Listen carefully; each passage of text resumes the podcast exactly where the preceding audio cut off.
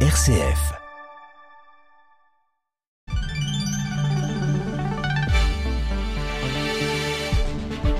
Allez, bonjour à toutes, bonjour à tous. Il est 8h02 évidemment. Le retour de l'actualité en région lyonnaise pour ce 17 juillet. Il est 8h. Les rejets de perfluoré au cœur d'une plainte commune, celle bientôt déposée par une trentaine de maires du Grand Lyon. Une action commune pour accélérer sur la prise en compte des impacts réels de ces polluants éternels sur notre territoire.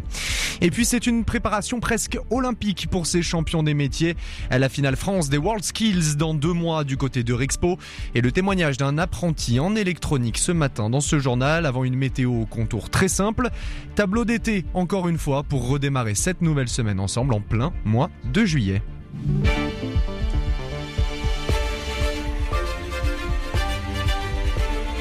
Et donc, euh, l'Union fera la force. Une trentaine, 31 même pour l'instant, une trentaine de maires du Grand Lyon devraient bien déposer une plainte commune hein, pour faire la lumière sur les rejets de perfluorés, des polluants éternels retrouvés en quantité importante hein, dans le secteur de la vallée de la chimie au sud de Lyon. On en a déjà parlé largement sur cette antenne.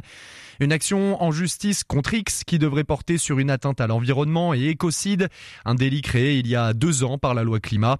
Et parmi les communes concernées, celle de Pierre-Bénite en première ligne, commune d'implantation des usines Arkema et Daikin qui utilisent ces perfluorés dans le cadre de leur activité industrielle. Son maire, Jérôme Moreau, revient pour nous sur l'importance d'une plainte commune pour faire la lumière sur les responsabilités sur ces rejets. Il suffit pas d'identifier une seule et même personne ou un seul et même industriel, il faut faire une enquête beaucoup plus large. Ce n'est pas une plainte uniquement symbolique. Il y a un moment, il va falloir quand même que chacun assume ses responsabilités on compte aussi sur la justice pour nous aider dans ce sens. C'est à la justice de désigner le pollueur. C'est justement ce que nous demandons avec cette plainte, de remonter jusqu'à la source, jusqu'à l'émetteur de ces rejets. C'est à la justice de nous dire effectivement, il y a un responsable, il y a des responsables, il y a des complices et c'est à eux effectivement qu'il revient de dépolluer nos sols, de dépolluer nos nappes phréatiques, de dédommager finalement euh, tout un secteur. Et puis il y a quand même le temps d'après, puisqu'on nous dit il y a une recommandation de ne plus consommer vos œufs sur tout le sud lyonnais, près d'une vingtaine de communes. Mais ça, ça veut dire que cette recommandation, hein, étant donné qu'on parle de polluants éternels, elle sera valable encore dans 10, 20, 50 ans. Ça, on ne peut pas l'entendre. Et les communes de Chasse-sur-Rhône, Saint-Genis-Laval, Miry, Chaponneau ou encore Charlie hein, font partie de ces communes concernées par ce dépôt de plainte. Une procédure qui devrait être lancée à l'horizon de septembre prochain.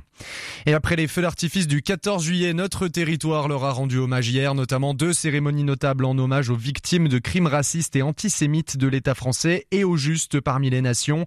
D'abord du côté de la maison d'Isieux, dans l'Ain, marqué notamment par la rafle de 44 enfants juifs. Hein, c'était le 6 avril 1940.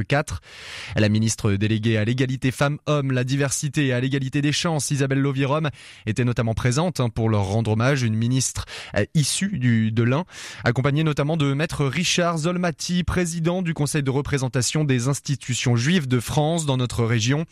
Et Villeurbanne aussi a tenu à rendre hommage au square des justes cette fois-ci, entre élus, représentants des institutions religieuses et des présences remarquées, euh, comme celle d'Olivier Raymond, petit-fils du juste Éric Raymond. Et attention d'ailleurs aujourd'hui, hein, encore une journée d'interruption pour le métro B. Il est à l'arrêt depuis samedi maintenant hein, pour continuer les travaux de prolongement de la ligne jusqu'à Saint-Genis-Laval. Des bus relais sont toujours en place, fréquence de passage de 7 minutes à un quart d'heure. À prévoir également cette interruption totale de circulation entre le 31 juillet et le 18 août pour accélérer sur la fin de ce prolongement qui doit trouver son épilogue à l'automne. Et dans un an, une année, oui, Eurexpo accueillera donc les, World Skills, hein, une sorte de Jeux olympiques des métiers, 800 compétiteurs, plus de 69 métiers représentés. Il s'agira du plus grand événement accueilli à Lyon l'an prochain, en 2024, avec 100 000 visiteurs attendus, hein, rien que ça. Mais avant 2024, avant cette grande échéance, eh bien, il y a déjà la, finale France hein, des World Skills, qui est un peu plus proche, qui est du 16, du 13 au 16 septembre prochain, toujours du côté de Eurexpo, dans une sorte de grande répétition grandeur nature, oui, avant d'accueillir les candidats du monde entier un an plus tard. Et à deux mois de l'échéance, eh bien, les compétiteurs français se préparent comme des sportifs.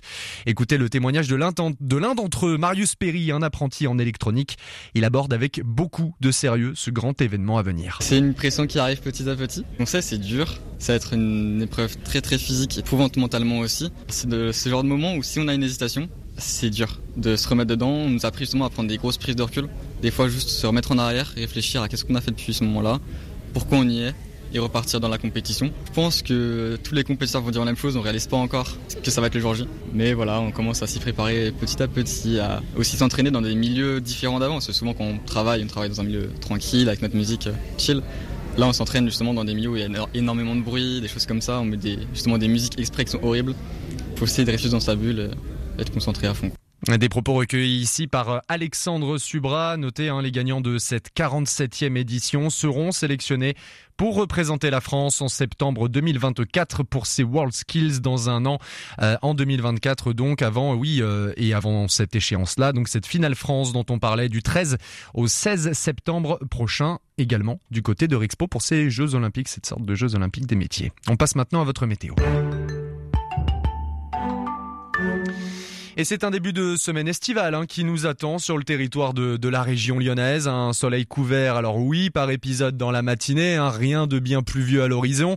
Mais ça, on peut le voir hein, déjà dès ce matin avec cette fine couverture, cette fine pellicule nuageuse hein, qui trône au-dessus de nos têtes à Lyon. Euh, le ciel devrait se dégager ensuite totalement à mesure que l'après-midi arrivera et avancera.